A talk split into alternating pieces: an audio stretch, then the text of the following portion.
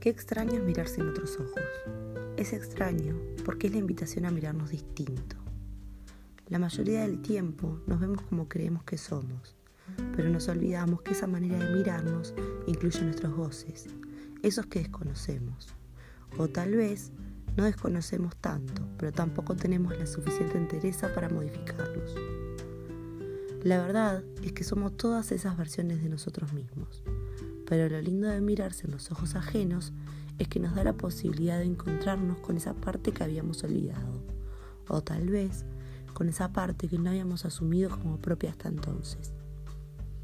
Lo curioso es que muchas veces desde afuera nos miran con más compasión, respeto o entereza que con las que nos miramos a nosotros mismos.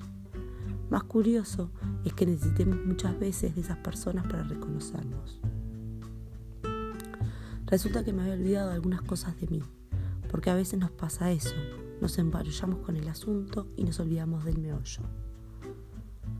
Por eso es importante esa mirada imparcial que viene de afuera a recordarnos cómo hemos resuelto otras veces, especialmente esa mirada que nos marca nuestras fortalezas, pero también nos quita del lugar de víctimas.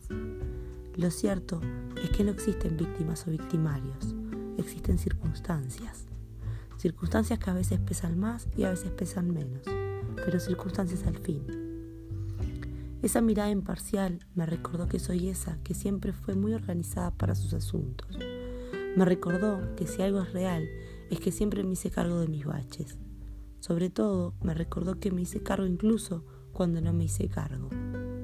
Muchas veces sabía que no estaba lista para afrontar ciertos asuntos, ciertos aprendizajes, y aún así los dejé en pausa pero en pendientes.